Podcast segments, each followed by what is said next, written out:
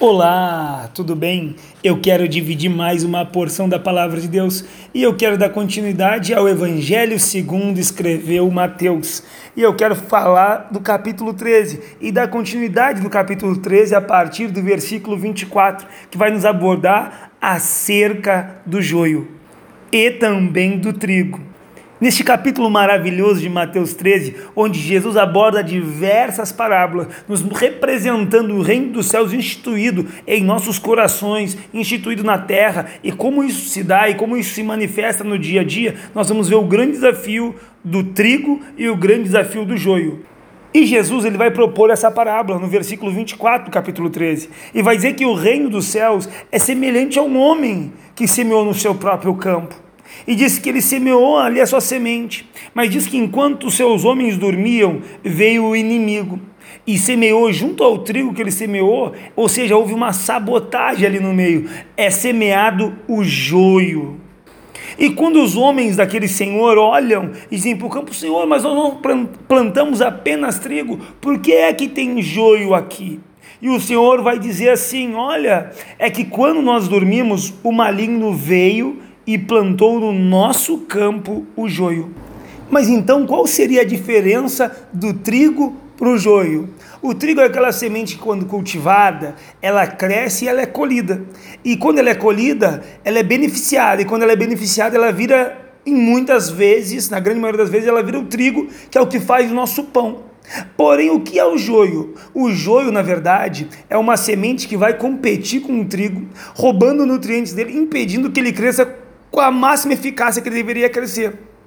E quando esse joio ele cresce na vida adulta que pode se distinguir, que ainda quando eles são pequenos não se consegue distinguir. E o que acontece entre o joio e o trigo? O joio está roubando os nutrientes, mas o joio também ele é tóxico para nós seres humanos, ou seja, ele é ruim para nossa saúde. Então ele vai trazer uma grande perda naquela colheita para aquele agricultor. E Jesus está falando justamente isso, fazendo essa semelhança entre o reino dos céus e na verdade até mesmo o reino das trevas, pessoas que servem o maligno. E o que ele quis dizer com isso? Ele quis dizer que ele semeou somente a boa semente.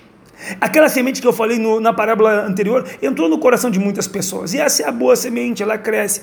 Mas o maligno semeia no coração de outras pessoas coisas más, coisas ruins. Ou seja, ele faz essas pessoas amarem a iniquidade, amarem tudo que é mal, ou seja, amar tudo que é pecaminoso, tudo que é do maligno.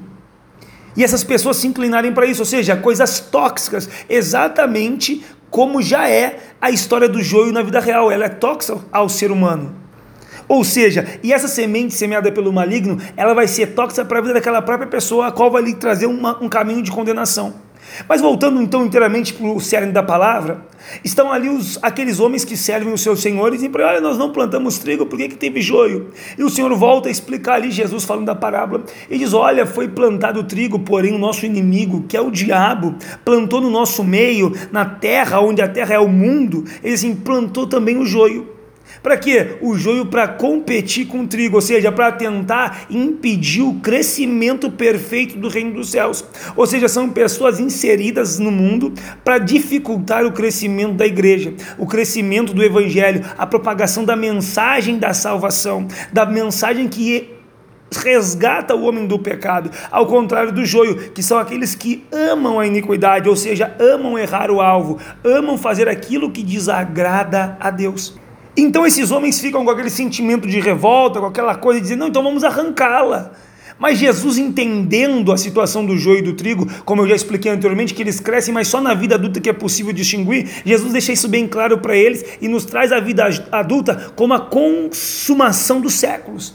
Ele disse: não, não é o período adequado de nós tirarmos o joio, o joio do meio do trigo, porque nós não vamos conseguir distinguir, porque enquanto eles não chegarem na vida adulta, não é possível ver quem é o joio e quem é o trigo. Mas quando eles chegam na vida adulta, que é a consumação dos tempos, vai vir os anjos de Deus, a, a Bíblia está nos falando, e vão retirar o joio do trigo, e o joio vai ser lançado num lugar que vai queimar eternamente. Porém, o, o trigo vai ser guardado. Esse guardado está dizendo o quê? Ou seja, vai ser levado para os céus, porque esse trigo nada mais é do que nós que recebemos a boa mensagem e andamos em conformidade com a palavra de Deus, recebemos a salvação pela fé e praticamos aquilo que Cristo nos convidou para praticar.